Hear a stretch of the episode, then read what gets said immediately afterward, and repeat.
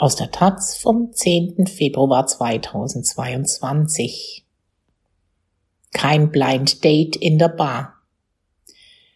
Cafés und andere Gastronomiebetriebe in Berlin sind oftmals nicht barrierefrei. Gesetze zur Barrierefreiheit gibt es viele. Expertinnen sagen, es fehle an der gesellschaftlichen Wahrnehmung von Menschen mit Behinderung von Joshua Gerner. Die engen, teilweise urigen Berliner Kneipen oder die Vielzahl an kleinen Restaurants in den angesagten Stadtteilen sind gemütlich. In den häufig in Altbauten ansässigen Gastronomiebetrieben Berlins sitzen die Leute in verwinkelten Ecken zusammen oder gruppieren sich um Stehtische. Wenn nicht gleich die ganze Kneipe im Keller ist, sind es zumindest häufig die Toiletten. In den meisten ist nicht viel Platz. Eine Benutzung für eine Person im Rollstuhl beispielsweise, wenn sie überhaupt durch die häufig engen Kneipeneingänge hineingekommen ist, ist somit unmöglich. Katrin Geier ist die Vorsitzende des Landesbeirats für Menschen mit Behinderung. Sie erzählt, dass es ihr oftmals unangenehm sei, eine Sonderbehandlung in der Gastronomie bekommen zu müssen, nur weil sie im Rollstuhl sitzt. Die wenigsten gastronomischen Betriebe in Berlin wären darauf ausgelegt, dass Menschen mit Behinderung problemlos Zugang haben.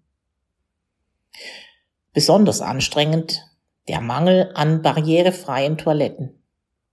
Dabei ist die Gesetzeslage im Bereich Barrierefreiheit auf den ersten Blick eindeutig. Allen Menschen soll Zugang zu Restaurants, Cafés, Kneipen etc. gewährleistet werden. Gleichzeitig bieten sich den Gastronominnen allerdings einige Ausweichmöglichkeiten. Ist ein Gebäude oder dessen Umbau vor 2002 geschehen und oder ist die Umsetzung zur Barrierefreiheit zu teuer, dann entfällt die gesetzliche Verpflichtung zur Umsetzung. Laut Katrin Geier ist der primäre und entscheidende Faktor für mangelnde Barrierefreiheit aber nicht die Gesetzeslage, sondern die Frage der gesellschaftlichen Wahrnehmung von Menschen mit Behinderung. Die 22-jährige Studentin Marie Lampe ist seit ihrer frühen Kindheit blind und engagiert sich beim Berliner Verein Sozialheldinnen für Inklusion. Für sie ist wichtig zu betonen, dass unterschiedliche Behinderungen auch unterschiedliche Anforderungen an eine barrierefreie Welt stellen.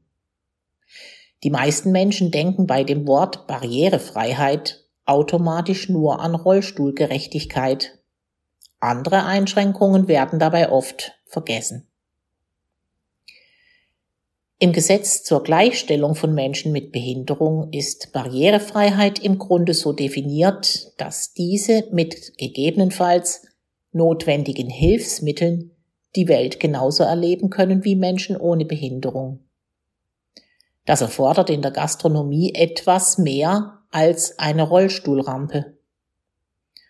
Auf mich wirkt es so, als seien Menschen mit Behinderung meistens gar nicht als potenzielle Kundinnen vorgesehen. Für Blinde gibt es zum Beispiel so gut wie nie ein Blindenleitsystem oder barrierefrei zugängliche Speisekarten.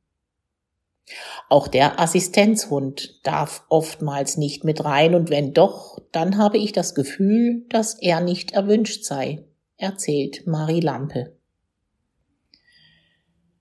Das Selbstbildnis Berlins in Sachen Barrierefreiheit ist auf der stadteigenen Webseite berlin.de nachzulesen. Da heißt es, dass sich die Hauptstadt auf dem Weg zu einer barrierefreien Stadt befinde. Außerdem ist die Rede davon, dass es in den letzten 15 bis 20 Jahren enorme Fortschritte gegeben habe. Dazu ist ein Bild abgebildet, auf dem eine Person im Rollstuhl an einem Bahngleis vor einem Zug zu sehen ist. Der ÖPNV liegt allerdings in öffentlicher Hand. Die Landesbeauftragte für Menschen mit Behinderung, Christine Brauner-Drümenapf, sieht die Unterscheidung zwischen öffentlichem und privatem Bereich als Problem. Die relativ gute Gesetzgebung zur Barrierefreiheit, die wir in Deutschland haben, gilt nur für den öffentlich zu verantwortenden Bereich. Bei den öffentlich zugänglichen Orten, die aber in privater Hand liegen, wie beispielsweise Kneipen und Restaurants, mangelt es immer noch an einer systematischen Regelung. Die ausgesprochene relativ gute Gesetzgebung setzt sich aus verschiedenem zusammen. Es gibt die UN-Behindertenrechtskonvention, zu deren Umsetzung sich Deutschland verpflichtet hat, auf Bundesebene das Gesetz zur Gleichstellung von Menschen mit Behinderung BGG und auf Landesebene das Landesgleichstellungsgesetz. Hinzu kommt speziell für die Gastronomie das Gaststättengesetz. In all diesen Gesetzestexten ist die Verpflichtung zur Umsetzung von Barrierefreiheit im gastronomischen Bereich enthalten.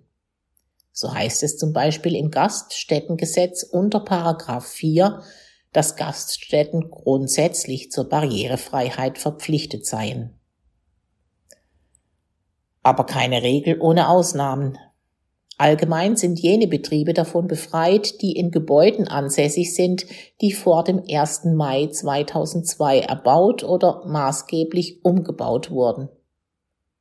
Außerdem entfällt die Verpflichtung zur Barrierefreiheit, wenn eine barrierefreie Gestaltung der Räume nicht möglich ist oder nur mit unzumutbaren Aufwendungen erreicht werden kann.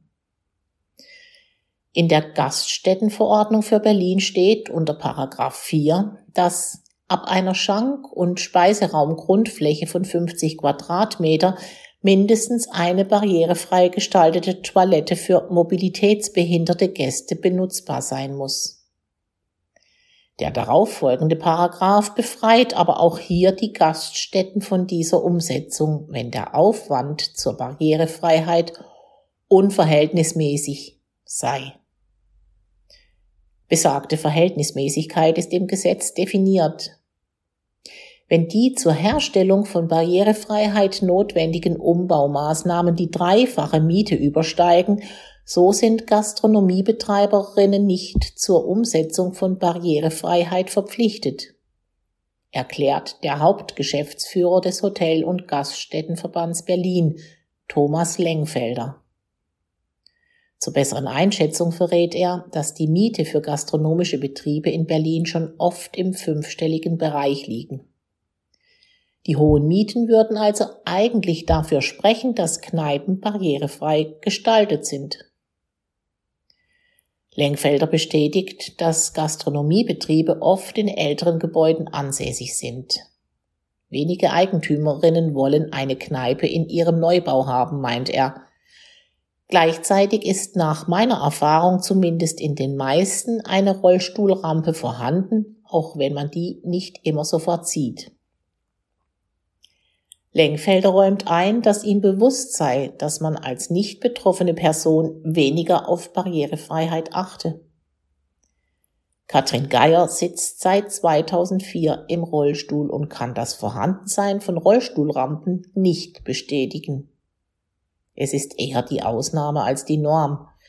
Da habe ich im Ausland, zum Beispiel in Spanien, schon bessere Erfahrungen gemacht. Auch für die Landesbeauftragte Brauner Trümenapf ist die Sache klar. Es gibt noch massiven Verbesserungsbedarf. Sie sagt, es sei eine zu einfache Ausrede zu behaupten, dass der Aufwand schlichtweg zu hoch sei, um ein Café, eine Kneipe oder ein Restaurant barrierefrei zu gestalten. Einerseits können manche Dinge, wie beispielsweise ein Blindenleitsystem, schnell umgesetzt werden. Für andere Situationen muss der Aufwand dann eben aufgebracht werden. Allgemein fehlt es laut Christine Brauner-Trübenapf an politischem und persönlichem Willen, um Gastronomiebetriebe inklusiv zu machen. Es gibt einfach noch keine flächendeckende Bereitschaft und teilweise auch nicht das Bewusstsein, dass einfach alles barrierefrei gestaltet werden soll. Alles meint damit alles.